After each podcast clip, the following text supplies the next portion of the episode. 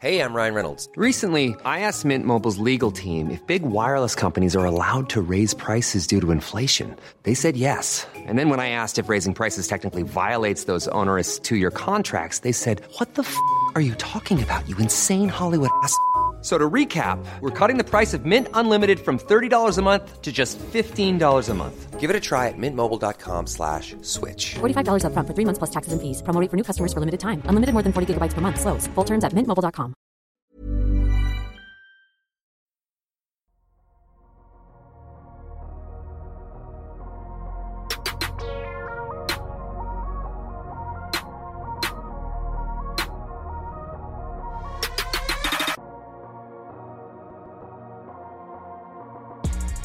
Salut à tous, très heureux de vous retrouver pour un nouvel épisode du Dunk Hebdo NBA podcast, la suite du DH20, le cinquième des 8 épisodes DH20 2023 et un épisode celui-ci qui va faire parler, je pense. Pourquoi? Parce que c'est l'épisode qui regroupe les deux joueurs les plus clivants du DH20 2023 et non, ce n'est pas Jalen Brown en l'occurrence, on va parler de deux joueurs qui sont à l'intérieur du top 10 c'est le DH20, donc je vais faire des présentations un peu plus sommaires. J'ai avec moi Amine, Madiane et Tom. Ils vous font des petits signes par vidéo, ils sont là. Vous allez bientôt les entendre, ne vous inquiétez pas. Je ne les séquestre pas. Avant de commencer aussi, on vous rappelle de nous suivre sur votre plateforme de podcast préférée, que ce soit Apple Podcast, Spotify, Podcast Addict, mais aussi sur YouTube cette année. Vous l'avez remarqué, on a ajouté des petits graphiques. Je remercie Adrien, notre expert montage, pour ça. Donc, n'hésitez pas à nous suivre là-bas et aussi à commenter. On essaye de répondre à tous vos commentaires. Allez, l'introduction est terminée. On va donc revenir sur le classement et la tradition. Vous le savez, ça va s'afficher sur YouTube pour ceux qui nous regardent justement sur YouTube. C'est le rappel du classement. À la 20e place, nous avions Darren Fox. Avant de continuer, rappelez-vous, je l'ai déjà dit dans l'épisode précédent, on a détecté une petite erreur. Donc à la 19e place, contrairement à l'épisode consacré à la 20e, 19e, c'est 17e, etc. place. Ce n'est pas Paul George, mais c'est James Harden, donc 20e Darren Fox, 19e James Harden, 18e Jalen Brown, 17e Paul George, 16e Bama Debayo, 15e Jamorant, 14e Donovan Mitchell, 13e chez chez Gilius Alexander, 12e LeBron James, 11e Anthony Davis, 10e Damien Lillard, et aujourd'hui, place au 9e. Avant de commencer, petite précision, et un rappel important, le classement du DH20 s'effectue comment? Nous sommes donc 7 dans l'équipe du podcast, chacun propose un classement, il y a le huitième classement, celui de vous, chers auditeurs. Chaque première place individuelle rapporte 20 points, 19 points, etc. On additionne les points de chaque classement et ça nous donne un classement général. Pourquoi ce rappel aussi loin dans le DH20 Aujourd'hui, les deux joueurs dont on va parler sont à égalité au niveau des points. C'est-à-dire qu'il faut vraiment pas considérer qu'on place le huitième vraiment très loin du neuvième, et plus globalement, il faut considérer que les cinq joueurs dont on va parler dans les sept épisodes et l'épisode suivant sont extrêmement proches des points. Ce qu'on fait en l'occurrence quand il y a une égalité au niveau des points, c'est que première chose, on regarde qui est présent dans le plus de classements. Les deux joueurs en question sont présents dans tous les classements. Ce qui fait foi après, tiebreaker, c'est le classement des auditeurs. Et en l'occurrence, le classement des auditeurs fait que Kevin Durant est neuvième 9e du DH20 2023. Il a été 6e chez les auditeurs. Vous devinerez donc que le joueur qui se place devant lui est encore plus haut chez les auditeurs. Et ce qu'il faut marquer avec Kevin Durant, et je vais m'arrêter là les gars parce que c'est une longue introduction, c'est qu'on est face à une descente qui s'accélère vraiment. Il était deuxième en 2020, il était premier, premier du DH20 en 2021, quatrième en 2022. Le voilà donc neuvième à l'intérieur de ce groupe très serré. J'ai beaucoup, beaucoup parlé. Allez Amine, je vais te lancer toi parce que c'est un peu toi qui as lancé cette question. Neuvième, Kevin Durant. Est-ce qu'on n'est pas un peu dur? Est-ce qu'on projette pas un peu déjà son déclin? Alors, si j'ai posé un peu cette question en avance, c'est parce que euh, ça part d'une introspection personnelle.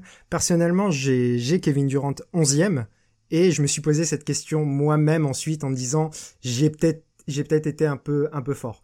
Alors euh, néanmoins, on est quand même sur euh, une chute, une baisse plutôt qu'une chute justement. C'est peut-être ça la différence pour moi ce qui nous permet, euh, ce qui nous rend euh, la tâche difficile pour juger un peu Kevin Durant, c'est que il joue assez peu finalement en régulière. Ce qui le sauve un peu, c'est qu'il joue en playoff, euh, que ce soit les deux dernières saisons.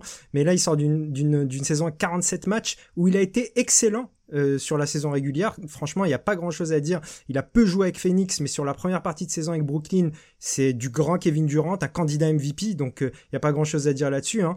Mais néanmoins, sur les playoffs, ça a encore posé un peu les mêmes interrogations que l'année dernière lorsque lorsque les Nets s'étaient fait sweeper par les Celtics, c'est qu'on a un Kevin Durant qui euh, perd en gravité au moment des playoffs par rapport à, la machine qu'il était. Le fait qu'il ne soit pas euh, un initiateur fait que le, la difficulté qu'il a de plus en plus à créer de la séparation, notamment lorsqu'un défenseur arrive à bien le tenir, comme ce fut le cas avec Aaron Gordon du côté des Nuggets, rend euh, Kevin Durant moins efficient, moins important finalement.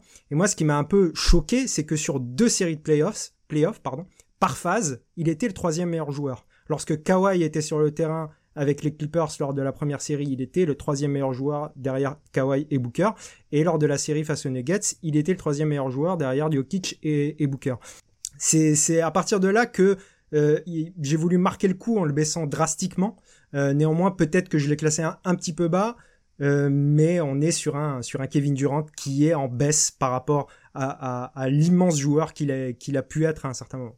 Une personne qui le conserve haut dans l'équipe, c'est toi, Tom? Tu as Kevin Durant à la sixième place. Est-ce que c'est ça que tu as voulu conserver, Tom? Peut-être pas trop le descendre sur les acquis et peut-être aussi, et c'est un deuxième point qu'il faut rajouter, l'image qu'on a de Kevin Durant. C'est-à-dire que c'est un point qui a été un peu abordé dans le podcast, la partie sur James Harden. Le fait d'avoir été très très fort parfois, ça a tendance à être un, peu négatif pour certains joueurs parce qu'on les juge face à leur version passée. Bon, en fait, la raison pour laquelle il est aussi haut chez moi, c'est euh, un peu l'une des raisons pour lesquelles euh, je me suis réajusté. Et en fait, par rapport à quand on a commencé nos critères, j'ai dit que j'ai trouvé que l'an dernier que j'étais dur pour les joueurs qui avaient pas joué assez. Et en fait, j'avais beaucoup pénalisé les joueurs qui avaient été blessés, notamment avec Paul George et Anthony Davis. Et en fait, ce qui s'est passé avec Kevin Durant, c'est que, comme tu l'as dit, Amine, quand il a joué et sur la première partie à Brooklyn, c'est quelqu'un qui a été vraiment très bon et comme tu l'as dit, c'était quelqu'un qui était classé au, au MVP. Et du coup, j'ai donné pas mal de valeur à ça et l'autre raison pour laquelle euh, je trouve que, enfin moi je l'ai gardé haut, c'est que par rapport aux playoffs, même si cette année il y a une baisse, j'ai mis en parallèle un peu le contexte dans le fait, dans le sens où Kevin Durant il revient directement pour les playoffs, c'est-à-dire qu'il a pas joué pendant énormément de temps, il revient directement pour euh, pour les playoffs, et je trouve que tu vois à, cet âge-là quand même avoir réussi d'être aussi bon défensivement et avoir gardé garder conserver un tel volume offensif parce que même s'il y a une baisse au niveau de la production par rapport à la saison régulière, au niveau du volume, Kevin Durant il est toujours euh, il est toujours au niveau, il est toujours haut placé euh, en termes de, de taux d'usage, en termes d'efficacité parce que par exemple on peut voir que il est dans le 98e centile en termes d'usage et qu'il est dans le 98e centile aussi en termes d'efficacité. Donc très gros usage, très grosse efficacité avec de la valeur défensive surtout euh, dans, dans l'équipe dans dans laquelle il était. Et aussi, là où j'ai donné de la valeur, tu as parlé de la, création de séparation de Kevin Durant. En fait, aujourd'hui, Kevin Durant, il a un shot making d'une qualité que, en fait, il y a beaucoup, beaucoup, beaucoup de tirs contestés. C'est un joueur qui va prendre, aller presque 80% de ses tirs qui sont soit contestés, soit très contestés et qui arrive à avoir, par exemple, sur le pull-up qui est, euh, euh, on va dire, pour en tout cas pour moi, c'est quelque chose de très important, notamment quand tu arrives euh, en playoff et dans, dans ce range-là, entre, euh, entre guillemets. Sur du pull-up, Kevin Durant, c'est quelqu'un qui est à 55% d'efficacité au global. C'est-à-dire que le deuxième meilleur joueur en pull-up, c'est Kawhi, et il est aux alentours de 48. C'est voir le gap en fait qu'il y a, et c'est ce que j'ai voulu valoriser, c'est pour ça que je l'ai gardé aussi haut. Mais je comprends qu'il soit plus bas chez d'autres. On va le rappeler, ça va être très important dans ces épisodes-là. Encore une fois, on est sur la notion de détail. Euh, Amine ne déteste pas Kevin Durant, Tom ne pense pas. Ils sont dans le même tiers, ils, sont, ils, sont, ils sont vraiment dans le même groupe. Euh, Madiane, je vais vers toi parce que comme Amine, tu l'as à la onzième place, Kevin Durant. Même question et tu nous amènes où tu veux. Encore une fois, c'est un épisode avec seulement deux joueurs, donc on va prendre notre temps aujourd'hui. Euh, Kevin Durant dans mon classement, en fait, il, il, il paye pas tant cette année que les trois dernières séries de playoffs qu'il dispute. Et, et l'année dernière, finalement, c'est la, la pire série qu'il fait n'est pas cette année, mais l'an dernier. Et, euh, et l'an dernier, justement, euh, sa sanction était euh, pas énorme dans le classement, mais on se posait la question, on se disait attention, on va regarder attentivement. Et là, j'ai face à moi deux séries. Une série plutôt rassurante face aux Clippers, parce qu'il revient à peine, parce que finalement, sa série face aux Clippers, elle est, elle est bonne dans l'ensemble. Mais il y a un point qui est très négatif, c'est que effectivement, quand Kawhi joue, il n'est pas top, euh, top 1 de la série. Donc il est forcément derrière lui à mes yeux. Et il n'est pas top 2 non plus. Donc il est forcément derrière Booker à mes yeux. Et la série face aux Nuggets, c'est peut-être celle qui m'a le plus fait hausser un sourcil quand euh, j'ai voulu euh, regarder le joueur. Parce que, en termes d'efficacité, euh, bah en fait ça ne ça, ça n'allait ça n'allait vraiment pas et c'est et c'est là où euh, le bas a le plus blessé euh, pour Kevin Durant parce que il a shooté quand même sur 4,5 tentatives par match à 22% à 3 points. On est quand même très loin des standards auxquels il nous habitue. D'habitude, c'est plutôt quelqu'un de très efficace. Le haut tir global, il est à 45%. Et c'est des, des signes qu'on n'avait pas avant chez Kevin Durant. C'est-à-dire que quand il était dans l'élite, c'était plutôt quelqu'un qui prenait très peu de tirs, mais qui te marquait beaucoup avec peu de tirs. Et là, il a marqué dans cette série, il est à 29,5 points de moyenne, mais avec une efficacité qui n'est plus du tout au niveau où il était. Et c'est là où, pour moi, on voit le déclin. C'est que Kevin Durant est un joueur qui a toujours été efficace au travers de sa carrière, même en playoff. Et là, son efficacité offensive, notamment dans cette série face aux Nuggets, elle ne me va pas du tout. Pour compléter, parce que je suis celui qui est un peu au centre, enfin même si Kevin Durant, je l'ai assez bas personnellement, je l'ai du coup dixième et avec le recul peut-être que j'aurais dû le mettre un peu plus haut. Euh, on a beaucoup de on a beaucoup de regrets hein, forcément parce que on vous l'a dit à l'intérieur de ce groupe-là, on peut plus ou moins euh, changer les places à chaque semaine. Euh, moi, je vais aller, je vais continuer sur ton argument, Madiane. Je vais revenir sur la série contre les Nuggets parce que pour moi, une des forces de Kevin Durant en tant qu'attaquant, c'était le fait d'être, euh, alors excusez-moi pour l'anglicisme, je vais essayer de l'expliquer, d'être match-up proof. C'est-à-dire que Kevin Durant à son prime, quel que soit le match-up, il a tellement un bagage au niveau des skills important qu'il pouvait, il n'y a aucun match-up qui lui posait problème. Et pour moi, ce, ce match-up face aux Nuggets et plus concrètement face à Aaron Gordon, c'est la matérialisation de du fait que Kevin Durant a est en train de décliner parce que face à un joueur qui, alors oui, c'est un profil extrêmement rare, je vous l'admets, mais face à un joueur qui, face auquel il ne peut pas shooter au-dessus, concrètement, il peut pas shooter au-dessus d'Aaron Gordon. Il y a eu beaucoup de difficultés et ce problème de création de séparation, comme Tom on en parlait et comme on en parle depuis un an et demi, deux ans avec Kevin Durant en réalité, il s'est matérialisé parce que ça lui posait de vrais problèmes pour scorer. Moi, ma question, les gars, c'est que entre ça, entre le fait que Kevin Durant ne va plus du tout au cercle, Kevin Durant ne drive plus, Kevin Durant ne va plus du tout au cercle, je, sur les tirs pris au cercle en saison régulière avec Phoenix, il est dans le zéro centile. Personne, je veux dire, c'est c'est Chris Paulesque. C'est-à-dire que il, va il va pas du tout au cercle. Et moi, les gars, la, question, si on peut continuer, alors elle va peut-être paraître blasphématoire parce qu'on parle de Kevin Durant et je glisse ça juste comme ça. C'est peut-être le joueur dans ce groupe-là qui a les pics les plus hauts. Parce que oui, quand Kevin Durant a des pics, il y a rien à faire là. Il est dans le top 4, euh, ok, mais c'est peut-être ça le problème, c'est la capacité à les atteindre. Est-ce qu'on est encore sûr que Kevin Durant est une première option euh, sans aucun doute?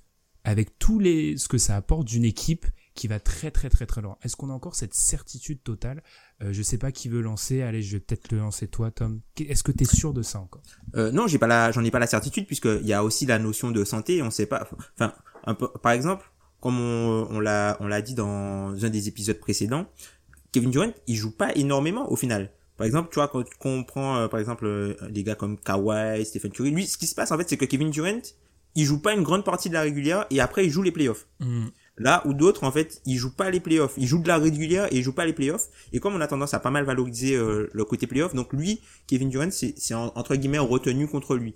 Mais c'est vrai qu'on peut avoir des doutes sur euh, est-ce que ça reste euh, un numéro 1, surtout quand tu vois l'échantillon qu'a produit notamment Devin Booker et la qualité du shot making de Devin Booker, parce que autant par exemple pour rebondir sur ce qu'a dit Madiane, je trouve que euh, retenir entre guillemets le pourcentage à 3 points de Kevin Durant, vu que c'est quelque chose qui est très rare, l'échantillon est pour moi trop faible pour totalement le retenir contre lui. Alors je comprends, je comprends l'argument, mais pour moi l'échantillon est trop faible parce que dans ce cas-là, ça veut dire que Devin, euh, Devin Booker c'est limite le meilleur shooter de, l'histoire, tu vois, par rapport à la notion de l'échantillon. Mais sans euh, par rapport à ça, c'est vrai que ce qui lui manque peut-être aujourd'hui, Kevin Durant, c'est de la diversité offensive notamment et plus de playmaking. C'est vrai que si on a vu un joueur qui a évolué euh, défensivement en devenant un petit peu plus un playmaker défensif, en peut-être en, ayant la possibilité un peu de jouer le rôle de roamer et des choses comme ça. Et ça, on aimerait aussi un peu le voir euh, du côté offensif et avoir du coup comment Kevin Durant entre guillemets le role player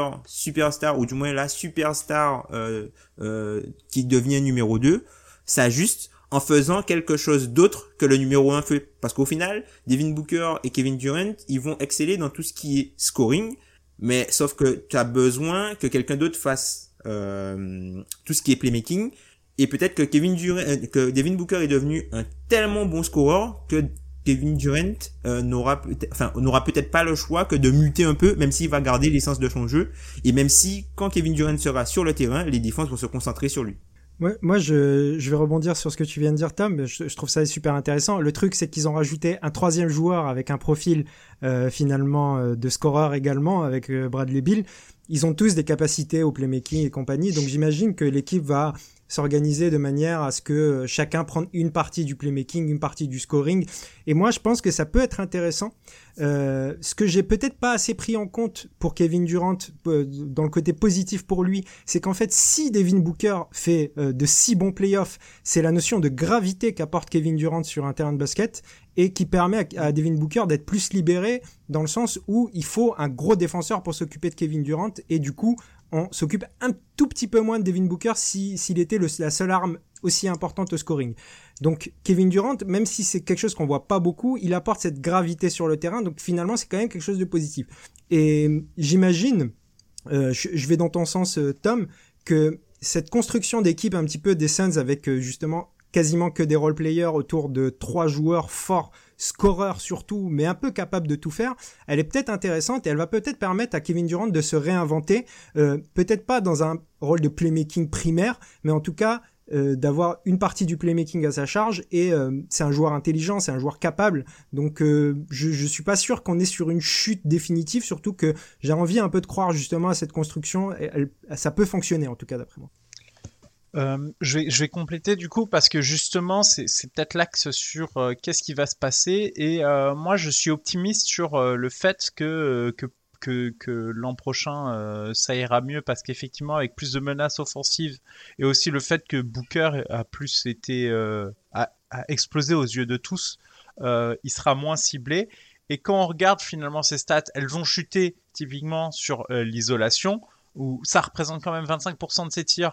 Donc évidemment une chute à enfin une chute à l'isolation fait chuter ses stats. Mais dans le reste euh, il, se classe quand même dans le dans le premier tiers et, très haut dans les classements d'efficacité.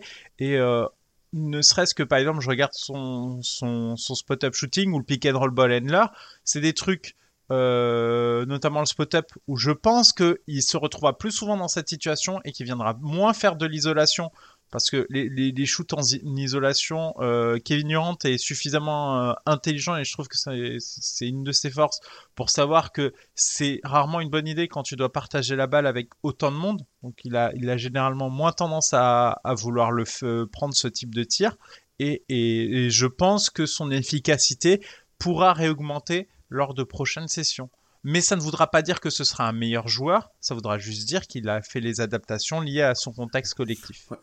Après, pour Kevin Durant, il y a aussi, je trouve, une notion de, comment dire, le, le process vs le résultat.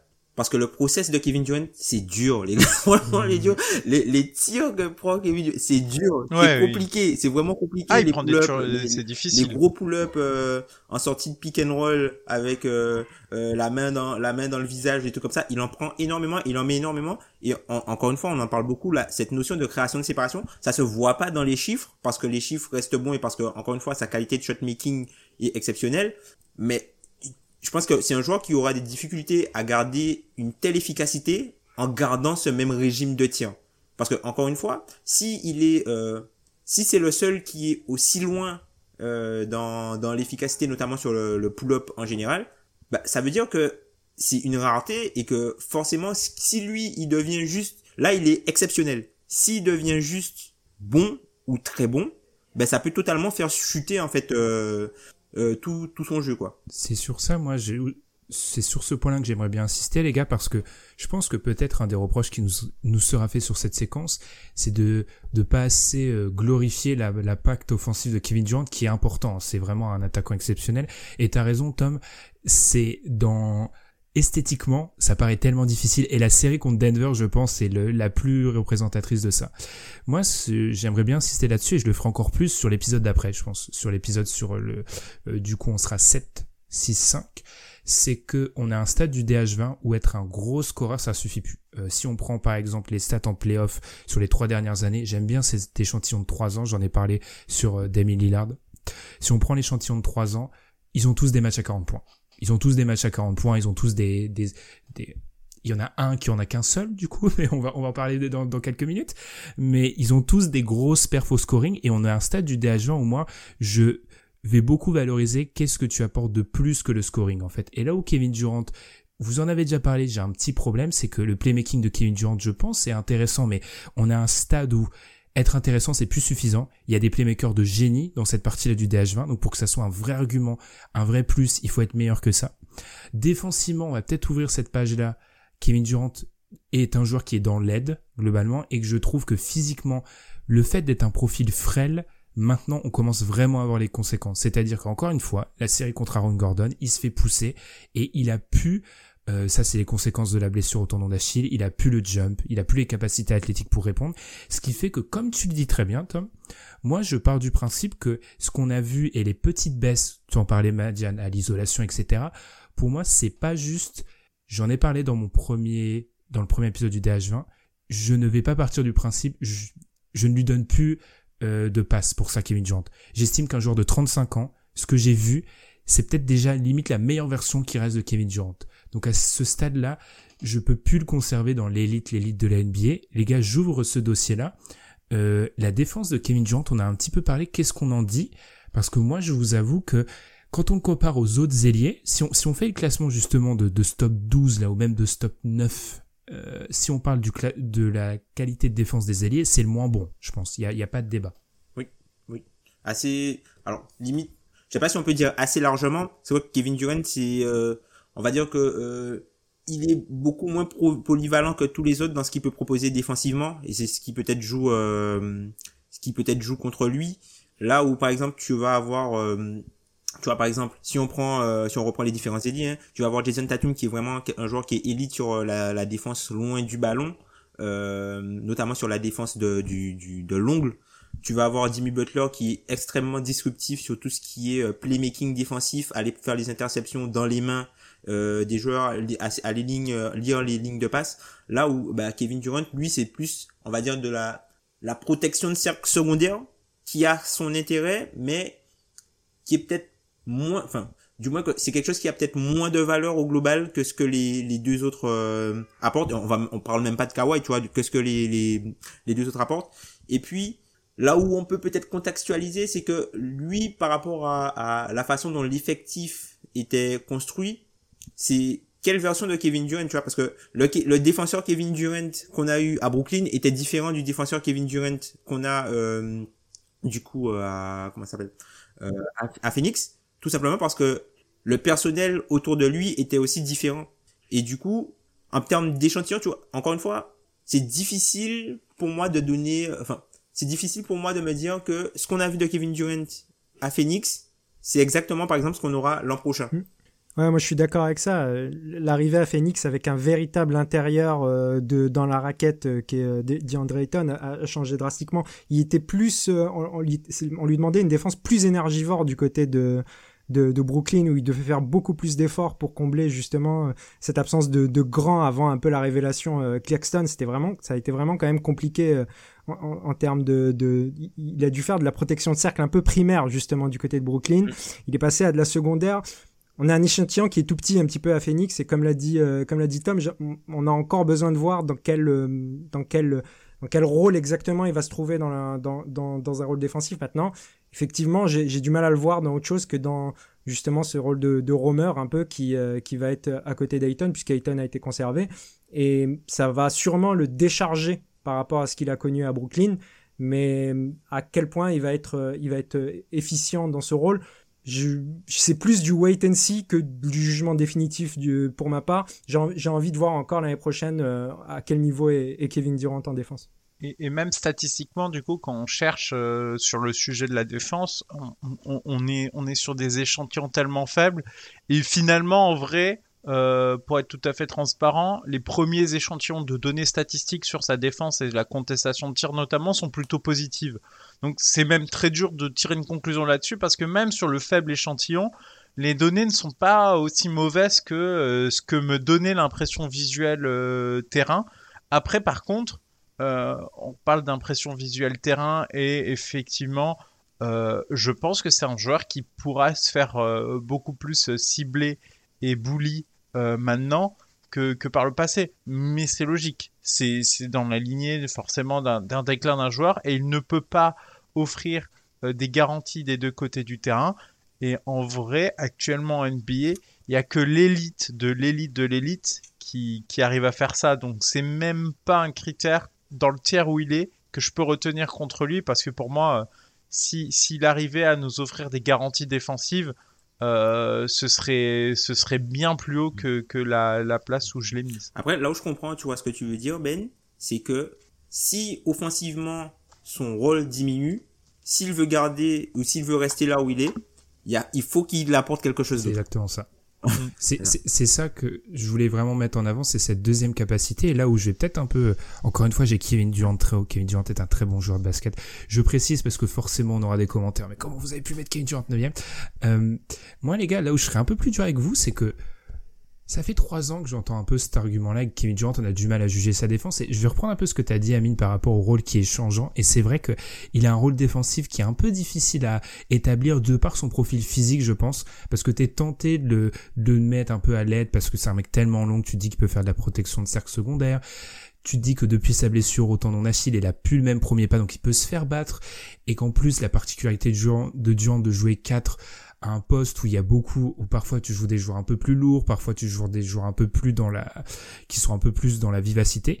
Moi, après, les gars, j'ai vraiment du mal avec le fait que Kevin Durant, je, je, on n'a plus le droit de ne plus euh, juger sa défense en fait. L'espèce de, de de passe droit qu'a Kevin Durant sur sa défense depuis trois ans, moi j'ai beaucoup de mal parce qu'effectivement son rôle est difficile et ça je vous l'accorde. Mais au niveau du playmaking défensif, tu parlais bon, on cite les noms de Jimmy Butler, il est pas à ce niveau-là. Sur du 1 contre 1, comme un Jason Tatum, il est pas là. Protection de serre secondaire, il est à des années-lumière de ce que pouvait faire Giannis Antetokounmpo.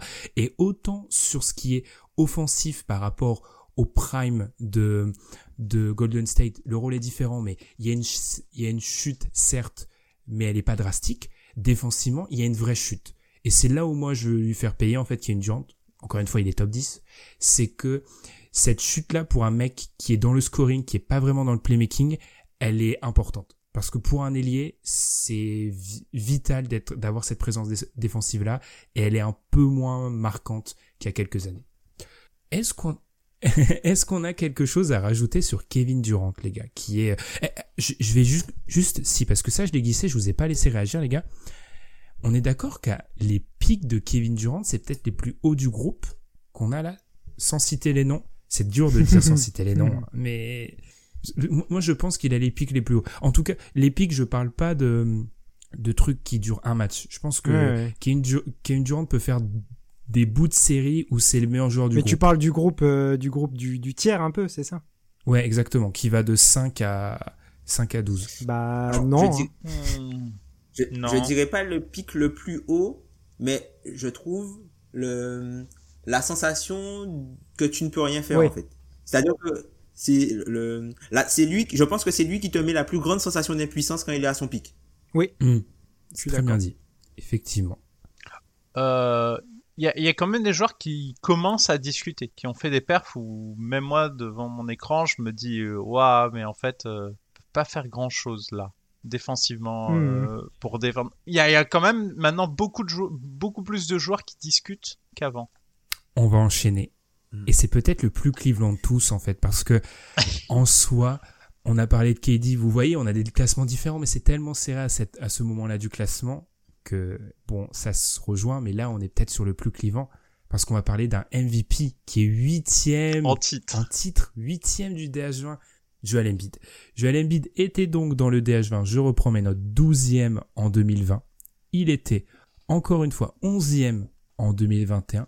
En 2022, il s'est classé à la septième place. On le retrouve aujourd'hui à la huitième place. Il est cinquième chez les auditeurs. On vous en a déjà parlé. Il y a un top 4 qui se dégage. Donc c'est le premier joueur en dehors de ce top 4 là. Euh, c'est la règle. Je suis obligé toujours de lancer le, le supporter de l'équipe en question sur le joueur. Amine, tu en as peut-être marre de parler de Jojo. du coup, mais euh, est-ce que classer euh, Joel Embiid, et on a déjà un peu ouvert ce débat-là sur Kevin Durant, c'est pas justement classer et le débat de la saison régulière versus les playoffs parce que je pense que ce débat on arrête le DH20 à la fin de la saison régulière les gars il est jamais huitième Joel Embiid Alors, Euh, déjà non, ça me dérange pas de, parler de, continuer à parler de, de Joel Embiid. Il y a ce- cette relation amour-haine un peu, donc euh, c'est pas si compliqué. Hein, je peux en parler tout le temps. Euh, oui, euh, il y a y a forcément un lien entre ce que tu accordes à la saison régulière et les playoffs. Moi, pour moi, c'est clairement ce qui a déterminé la position actuelle dans, laquelle il est au classement. Euh, si tu prends pas en compte ces playoffs, bon, impossible de ne pas les prendre en compte, mais si tu prends pas en compte les playoffs, il est top 5. C'est, euh, c'est, il est, je sais pas à quelle place exactement, je n'y ai pas réfléchi, mais en tout cas, il est top 5.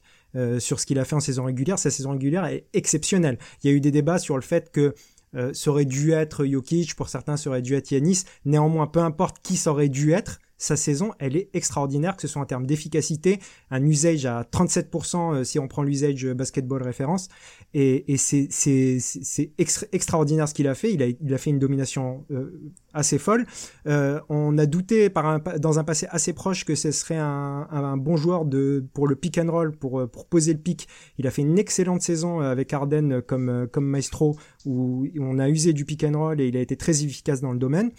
Maintenant, moi, je, ne peux pas. euh, Peut-être que j'ai un avis biaisé aussi parce que je suis supporter des Sixers, mais je, ne peux pas me féliciter que avant même de s'être blessé, avant même de la série euh, si importante contre les Celtics, dès les premiers matchs qu'il joue contre les Nets, euh, il y a, y a un, un qui se retrouve démuni face à des problèmes simples que sont des prises à deux, des prises à trois. À partir du moment où Dorian Finney-Smith arrivait sur lui euh, avec les Nets, c'était compliqué pour Embiid. Alors, je lui demande pas d'être Jokic et de trouver toutes les solutions à tous les problèmes, parce qu'il a d'autres qualités, Joel Embiid, que Nikola Jokic, mais néanmoins, c'est le genre de situation où il doit à tout prix savoir euh, gérer une prise à deux et punir justement les prises à deux. Je, n'ai pas vu ça et pour moi c'est un gros problème parce que c'est un joueur extraordinaire on l'a dit mais si tu ne trouves pas les solutions à des problèmes simples tu ne peux pas taper à la porte des, des joueurs qui sont tout en haut. Ensuite il y a les problèmes qui sont toujours récurrents évidemment euh, Joël s'est blessé, il a, il a pas terminé la série contre les Nets, il a pas commencé celle contre les Celtics, mais euh, on peut parler de beaucoup de choses, on peut parler que sa défense a été euh, très moyenne, pour ne pas dire plus, en saison régulière. Néanmoins, moi j'ai été très rassuré par ses playoffs là-dessus, c'est ce qui est étrange, où il a été très bon en défense en playoffs, il a, il a fait de la bonne protection de cercle, et c'est ce que je me disais qui s'est confirmé finalement, c'est qu'on a un Embiid qui en, en régulière à 37% de l'usage et ça se voit quand on regarde les matchs est moins concerné par la chose défensive. Ça se voit. Il est moins concerné même par le rebond où il prend quasiment tous ses rebonds dans les dans le, les quatrièmes cartons. C'est quelque chose qui se voit et qui peut se comprendre. Du coup j'étais rassuré par sa bonne série en défense. Ça veut dire qu'il n'a pas perdu ses qualités défensives. J'espère justement j'ai encore de l'espoir. J'ai envie que Embiid s'inscri- s'inscrive dans quelque chose de plus collectif justement. Je pense qu'il n'est pas le seul responsable. Il est c'est un peu grâce à Doc Rivers s'il est aussi dominant en saison régulière parce que c'est lui qui lui offre ce, ce, ce rôle un petit peu euh, héliocentré autour de, de justement un pivot qui n'est pas un créateur qui lui a permis d'avoir ce MVP, mais c'est aussi à de la faute de Doc Rivers que lorsqu'il y a les problèmes, il ne sait pas résoudre les problèmes parce qu'il est utilisé d'une manière uni- unidimensionnelle. Donc moi, il est là, il est en dessous de certains joueurs qui ont montré plus de choses en playoff, moins en régulière, mais qui ont montré plus de choses en playoff. Je l'ai huitième comme dans le classement finalement euh, du DH20 je- j'estime vraiment que c'est sa place. Pour le coup, j'ai parlé un peu de regret pour Kevin Durant tout à l'heure. Moi, j'estime que c'est sa place aujourd'hui dans le DH20. De l'espoir, de l'espoir pour Amine. Avant qu'on enregistre, il a à la dixième place Joel Embiid et il nous a dit, je cite, je l'ai pas, peut-être pas assez savaté. Hein, je reprends le verbe, savaté. Du coup, Madiane, parle-nous de Joel Embiid. Est-ce que c'est aussi une question de saison régulière playoff et puis les playoffs de Joel Embiid qui pèsent lourd, du coup, mais du mauvais côté pour lui? Euh, en fait, euh, ça, on a, on, a chacun un peu ses critères. Euh, moi, je, rappelle aux auditeurs, moi, je, pense que je dois être l'un de ceux qui pondèrent vraiment beaucoup sur playoff. Et, je pense que ça se ressent pour le KNB, mais année après année, parce que j'ai souvent eu tendance à le mettre plus bas que, que, la plupart de, mes comparses. Moi, ce qui me gêne, c'est le, le casier playoff qu'il a. C'est, c'est, et c'est pas un casier, je parle pas du jeu là, je parle des blessures. C'est-à-dire que la seule année où Joel Embiid n'a jamais été blessé en playoff, c'est quand il se fait sweep en 4 matchs par les Celtics. C'est la seule année. Et c'est C'est sa meilleure qu'il est sorti- C'est sa meilleure Il- individuelle. et c'est sa meilleure presta, mais il est sorti en 4 matchs. Il y a un moment, moi, de, je, je ne peux pas dire ah Joel Embiid c'est cool parce que en fait il joue tout le temps et il n'y a pas que le jeu, il joue blessé en fait en playoff. Il joue blessé, il joue avec des pépins physiques. Et moi, au bout d'un moment, quand ça arrive une fois ou deux, je dis ok. Au bout d'un moment, ça arrive à chaque fois. Contrairement ou par exemple, bon bah le Kakawai qui est un peu à part, mais voilà, quand Kawhi revient, t'as l'impression d'avoir un joueur à 100%. Lui, à chaque fois, il se blesse, il revient, mais en fait, il a un petit souci, il joue avec un masque, euh, il a un truc, euh, il se fracture un droit, il a toujours des problèmes qui l'empêchent aussi de performer en playoff. Donc il n'y a pas que euh, l'aspect jeu sur lequel je suis parfaitement d'accord, mais moi, je, ne peux pas compter sur Joel Embiid. Je, ne peux pas compter sur des prestations de haut vol de Joel Embiid. Il n'y en a pas. Il n'y en a pas sur toutes ces années. Il n'y a, pas de, grands moments forts où tu te dis Embiid a porté l'équipe. Le meilleur run, il y avait Jimmy Butler qui euh, a porté autre chose à l'équipe et qui lui, lui a donné ce supplément qui a fait qu'elle était passée à deux doigts du titre. Mais sinon, euh, non, je, ne. À ce niveau-là de classement, euh, dans, le, top 10 et dans le premier tiers du DH20, j'ai du mal à inscrire un joueur où je me dis que beaucoup d'autres joueurs euh, au-dessus sont des options préférables à coucher en premier sur le 5 majeur d'une équipe qui va loin en playoff. Et Joel Embiid n'en fait pas partie pour moi. On va finir. J'ai volontairement terminé cette séquence par toi, Tom, cette séquence d'introduction, parce que tu as Joel Embiid cinquième. La cinquième place cette année, elle est un peu, comment dire, elle est, elle est très symbolique parce que je me répète encore une fois, il y, a vraiment ce top 4 qui se dégage. Donc en soi, quand on met un joueur cinquième, ça veut dire qu'on le met vraiment premier de ce deuxième, ce classement 1 bis, si on veut. Euh, pourquoi t'as fait ça, Tom? Encore une fois, le débat, je continue à le filer. On a déjà beaucoup parlé de nos critères dans le premier épisode. Si vous découvrez le DH20, on vous invite à aller l'écouter. Mais euh, est-ce que c'est... Tom, tu as voulu remettre de la valeur sur la saison régulière cette année, c'est ça? C'est ça. Donc en grande partie la valeur sur euh, la saison régulière et aussi le fait que, encore une fois, comme tu le disais, Madiane, moi je l'ai pris de l'autre côté la notion de, de blessure, c'est que cette saison, encore une fois, en playoff, il est blessé et en fait retenir euh, ce qu'il a fait sur les playoffs, il faut quand même contextualiser avec euh, la blessure et que le Joel Embiid qui arrive en playoff était différent du Joel Embiid qui a fini la saison régulière. Donc c'est pour ça que j'ai un peu voulu pour moi c'est c'est pour ça en fait c'est la, la principale raison pour laquelle moi je l'ai gardé haut. Encore une fois, il est dans le même tiers, euh, puisque moi mon tiers il va de 1 à 12. J'ai mis les mêmes, j'ai mis les gars dans le même, non même pas de 1 à 11. De 1 à 11. Il y a juste le, LeBron qui est du coup dans un tiers euh, à part. Mais globalement, je trouve que c'est un joueur qui a fait une excellente saison et c'est, euh, en fait, tu vois, on parlait de Kevin Durant tout à l'heure. Je trouve que, bah, globalement, Joel Embiid, c'est la version pivot de Kevin Durant en vrai. Enfin, c'est-à-dire que en, gros, t'as les limites du playmaking à la différence en fait où euh, si tu vois, c'est des joueurs qui ont à peu près les mêmes zones préférentielles, tu vois, la zone un peu de long où euh, tu vois ils reçoivent le ballon lancé et à partir du moment où ils sont là dans cette zone-là, ils sont à peu près inarrêtables. Mais le truc c'est que euh, le fait de faire ça, ben, notamment pour Joel Embiid, c'est que lui, comparé aux autres, sa zone préférentielle est beaucoup plus fixe que les joueurs qui sont plus hauts. C'est-à-dire que lui, c'est vraiment la zone de l'ongle et les autres endroits, c'est il est pas, il est pas totalement inarrêtable. Et malheureusement, la problématique qui est avec ça, et par exemple, quand on le compare à Jokic, c'est que Jokic, il fait ça d'un peu plus haut. Ça veut dire que ça ouvre aussi beaucoup plus d'angles pour les passes, pour les cuts et tout ça, alors que Joel Embiid, il reçoit le ballon au niveau de l'ongle, soit il y a une prise à deux, il y a un face-up, mais du coup, il n'y a pas assez d'espace généralement pour pouvoir euh, trouver la passe sur le cut. Et c'est pas, je pense que c'est pas qu'une question de vision de jeu, hein. c'est aussi une question de, de, de pouvoir réaliser et d'avoir assez d'espace pour que mécaniquement la passe aussi arrive. Donc je trouve que il est euh, c'est c'est en gros si tu as par exemple euh, je vais prendre une tête une analogie. Disons tu as euh, une charge à lever et t'as l'équipe doit faire 100 répétitions en, au total. Ben tu vas avoir Joel Embiid pour faciliter l'équipe il va en faire 50 là où tu as d'autres joueurs là où tu d'autres joueurs qui ben plutôt qu'en faire plus eux vont aider euh, les autres joueurs à porter leur charge. Et c'est ça que Joel Embiid n'a pas. Et pour moi, ça lui met en fait ce plafond de verre.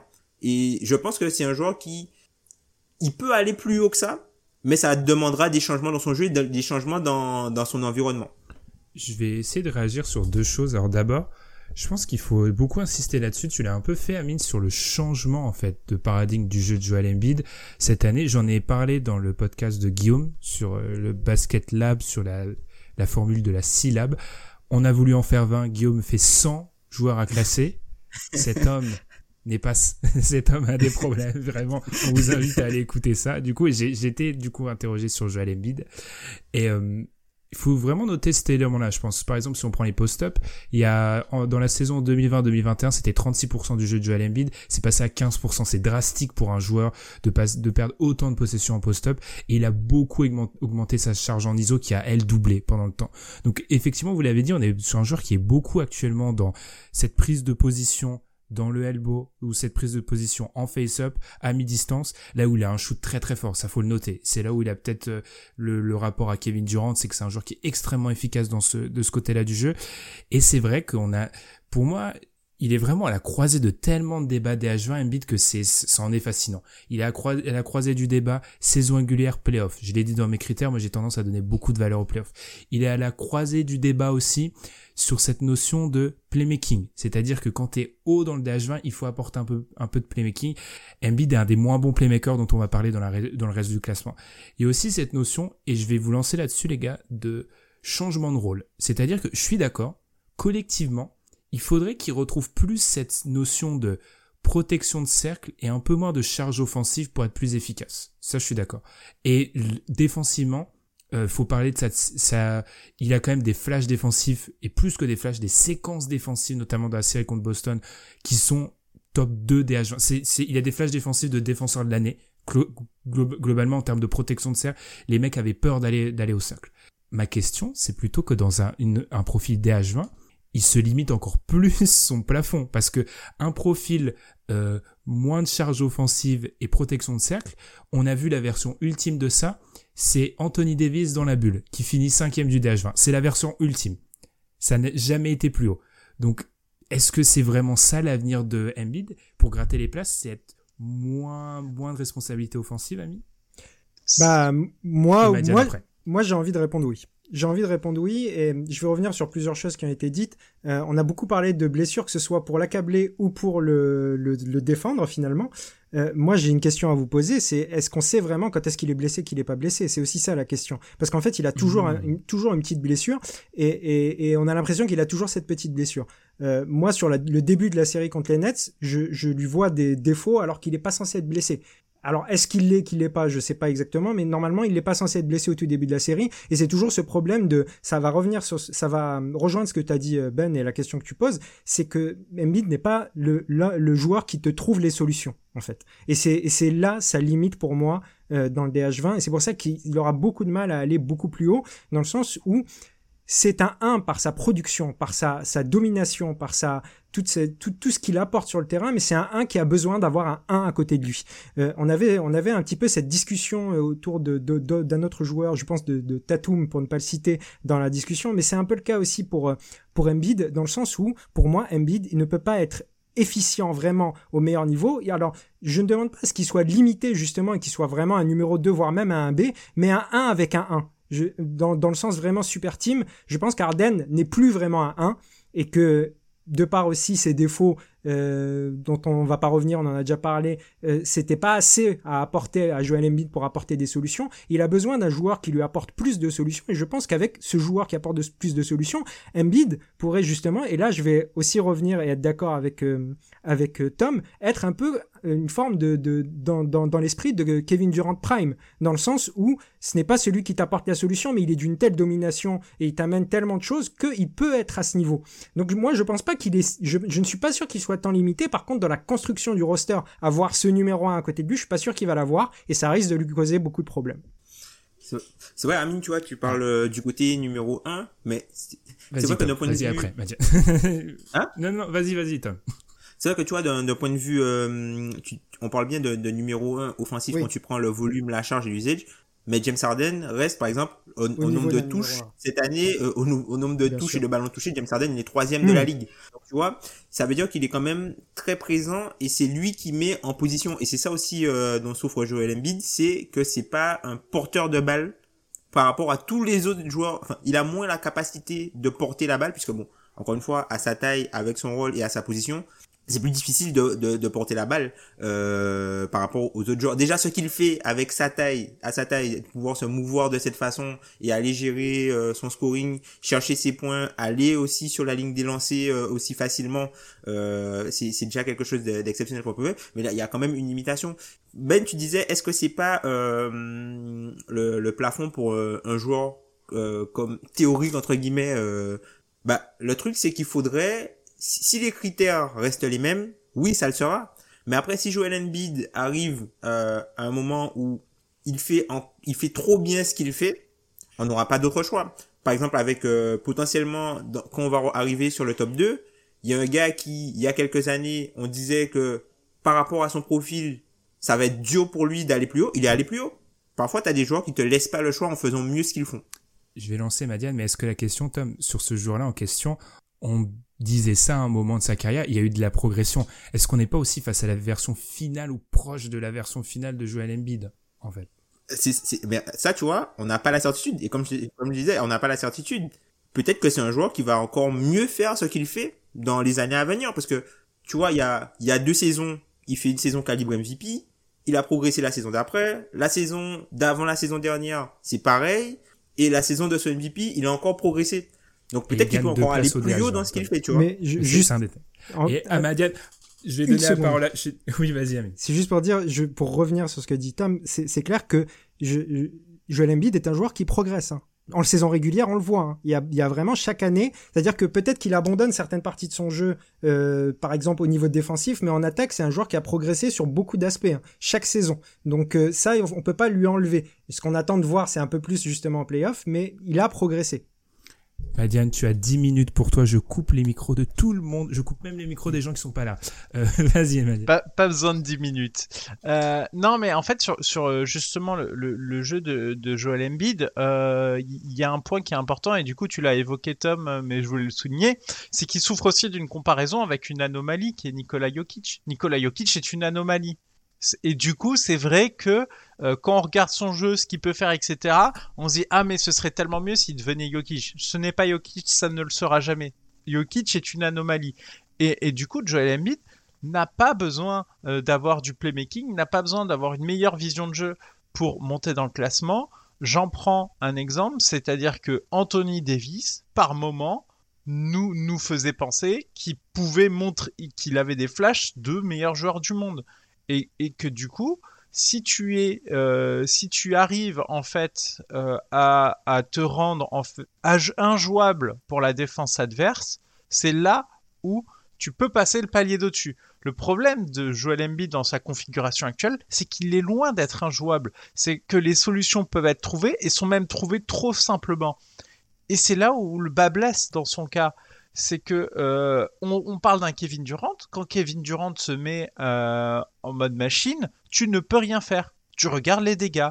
C'est pareil, un Lillard, on a l'image de, d'Austin Rivers qui prie le ciel parce qu'il a enfin loupé un shoot. C'est, ça la sensation des joueurs dans ce tiers-là, c'est tu ne peux rien faire et ils vont te marcher dessus.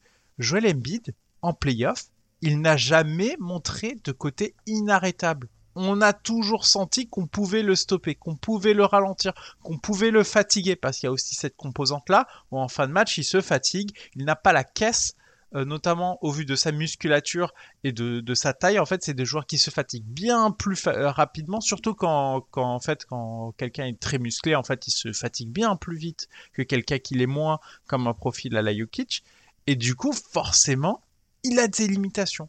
Et je pense que ce palier-là, il le passera sans doute pas parce que parce que l'âge fait que euh, que j'ai du mal à voir une version une version inarrêtable parce qu'en fait j'en ai même pas eu euh, des échantillons. On n'a pas eu d'échantillons de cette version-là d'Embiid, donc je vois pas pourquoi d'un seul coup il pourrait le montrer sur une totalité de série de playoffs, alors que même l'échantillon je ne l'ai pas. Je n'ai même pas de, de, match de match référence où je me dis ah oui non mais là ce match-là euh, ils ont rien pu faire en face. Ce n'est jamais arrivé. Donc j'ai l'impression que le plafond de verre, il est là et qu'on et qu'il le dépassera jamais. C'est là où moi j'insisterai sur cette notion de jeu énergivore. Je suis d'accord avec toi, Madiane. Il y a d'un côté le profil physique d'Embiid parce que c'est une bête. Enfin, Embiid, clairement, il, il est massif, etc.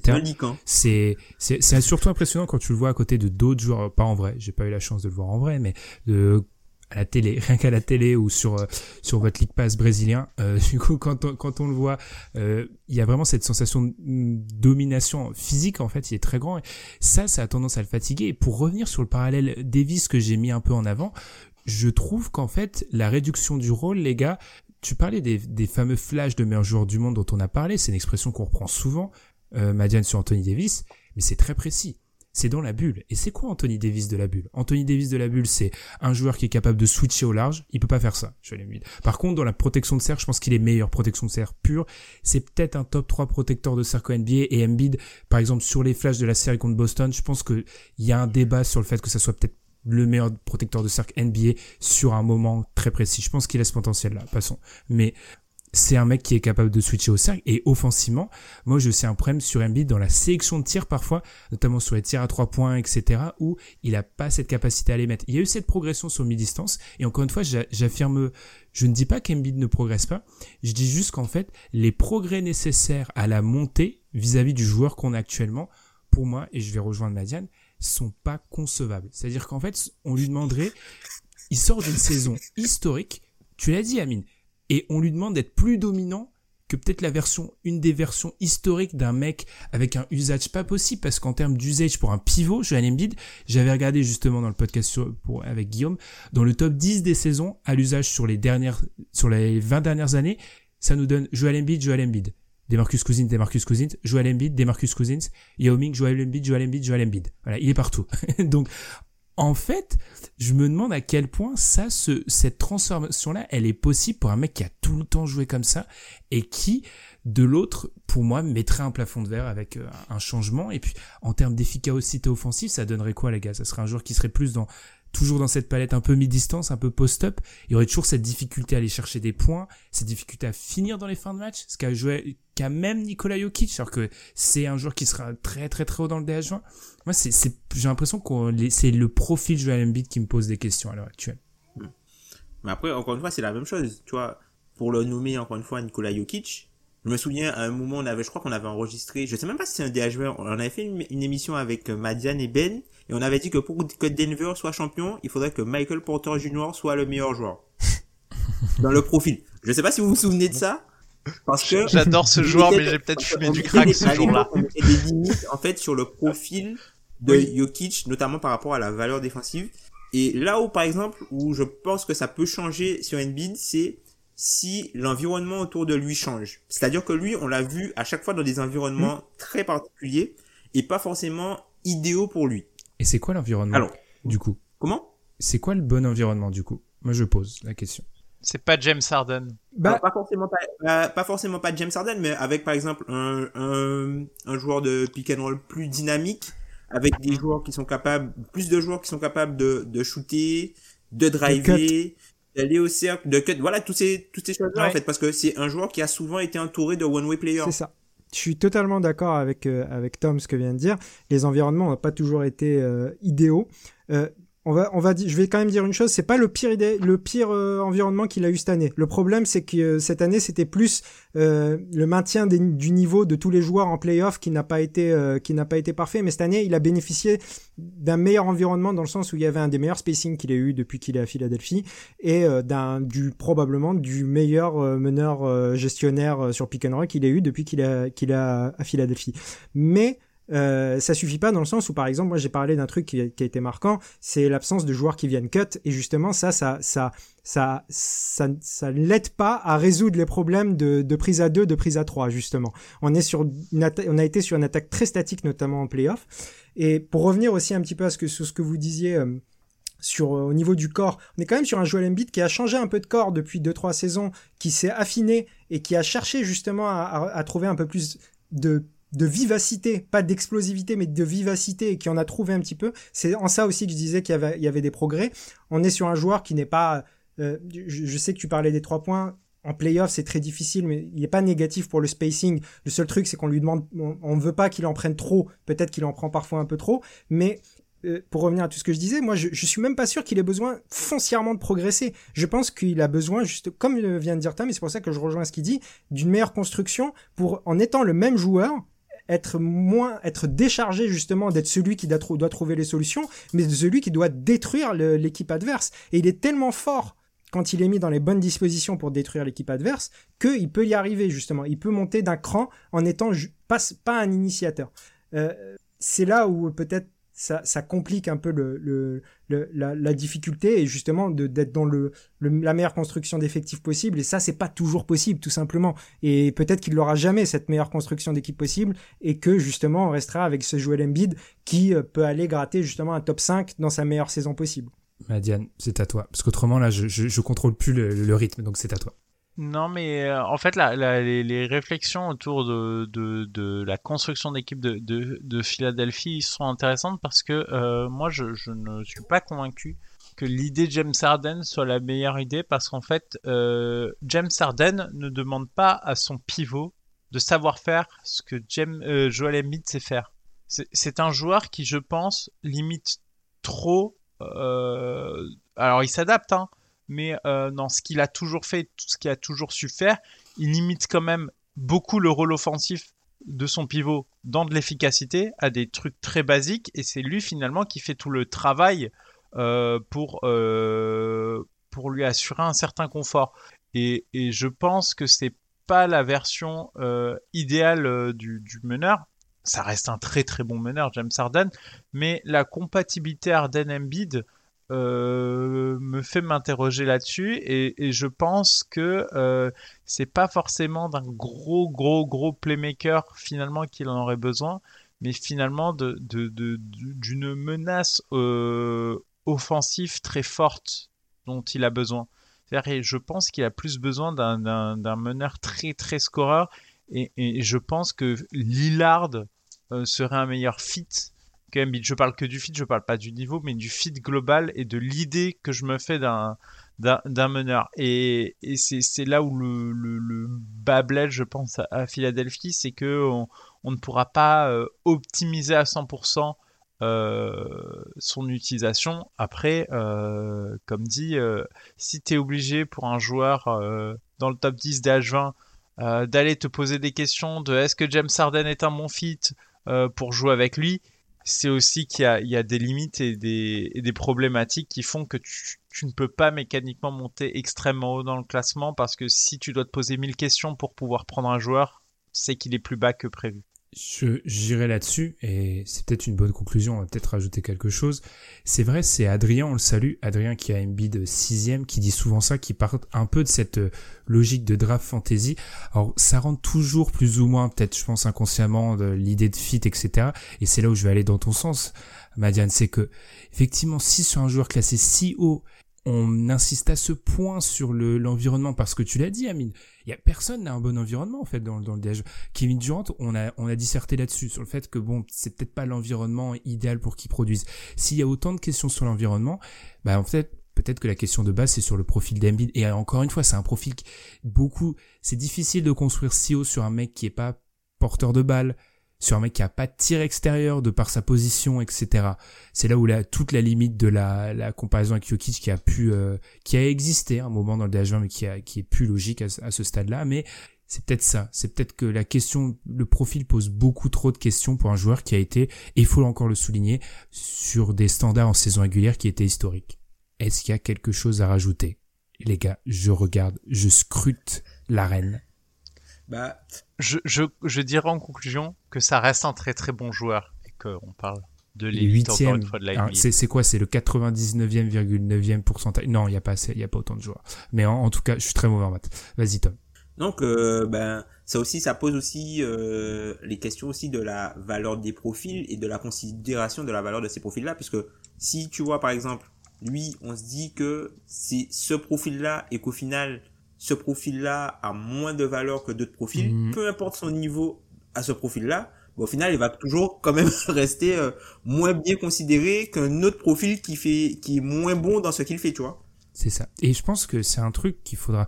On a un peu parlé sur Twitter, je crois. Il faut savoir que nous, on a, on a un biais peut-être de volume. C'est-à-dire que je sais que collectivement, on donne beaucoup de valeur au fait de prendre les responsabilités, parce que c'est bien gentil parfois d'être ultra efficace avec un petit rôle, mais euh, rien ne dit qu'avec un rôle plus important, tu seras efficace. Et c'est vrai que Joel Embiid, il faut lui dire ça. C'est qu'encore une fois, je parlais d'usage, on peut parler de load, offensive load.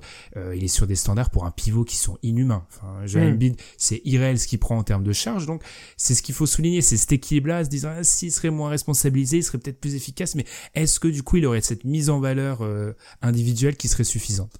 Eh bien, du coup, les gars, on va finir là-dessus. On a réussi quand même à faire autant de temps sur deux joueurs. on est quand même, incroyable. Donc, on avance, on avance, on gratte des places dans ce DH20. Rappel donc du classement, il s'affiche comme d'habitude sur YouTube pour ceux qui nous regardent sur YouTube. À la 20e place, nous avions D'Aaron Fox, à la 19e, James Harden, à la 18e, Jalen Brown. Je profite pour préciser quelque chose, c'est que ces trois joueurs, en l'occurrence, sont égalité. Un, D'Aaron Fox, James Harden et Jalen Brown sont égalité, ce qui a fait le classement comme il est, c'est la présence dans les classements, tout simplement.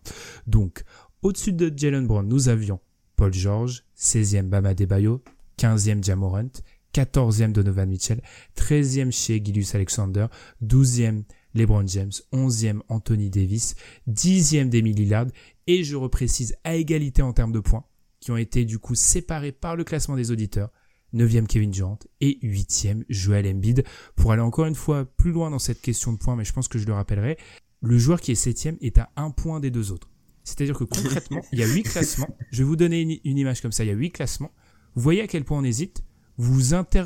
on- Il y a juste un de nous qui intervertit peut-être Embiid, Durant ou le joueur 7e et l'ordre est complètement différent. Donc encore une fois, c'est vraiment pour que vous preniez conscience que là, on est à un endroit où euh, Kevin Durant est 9e, il aurait bien pu être 7e, comme 6e, comme 5e. Il y a, y faut vraiment pas. euh, là, faut, faut comprendre qu'on considère que ces joueurs-là sont dans le même groupe. C'est peut-être là où il faut nous attaquer si vous considérez que un de ces joueurs-là ne dépend pas du groupe en question. En tout cas, merci Amine, merci Madiane, merci Tom. On se retrouve dans quelques jours pour discuter de la cinquième, de la sixième et de la septième place. On vous rappelle d'ici là de nous suivre sur votre plateforme de podcast préférée, que ça soit Spotify, que ça soit Apple Podcasts, Podcast Addict, et de nous mettre des notes partout. Également de vous abonner sur YouTube. On s'approche petit à petit des 2000 abonnés sur YouTube, donc n'hésitez pas à aller vous abonner là-bas pour voir nos petits graphiques. Nous, on va prendre une pause parce que c'est très très dur ce mois des H20, c'est exigeant. On va prendre une petite pause et puis on se retrouve très vite pour la suite du classement. Merci les gars et à très vite. Salut Tchuss Salut, merci à toi Ben.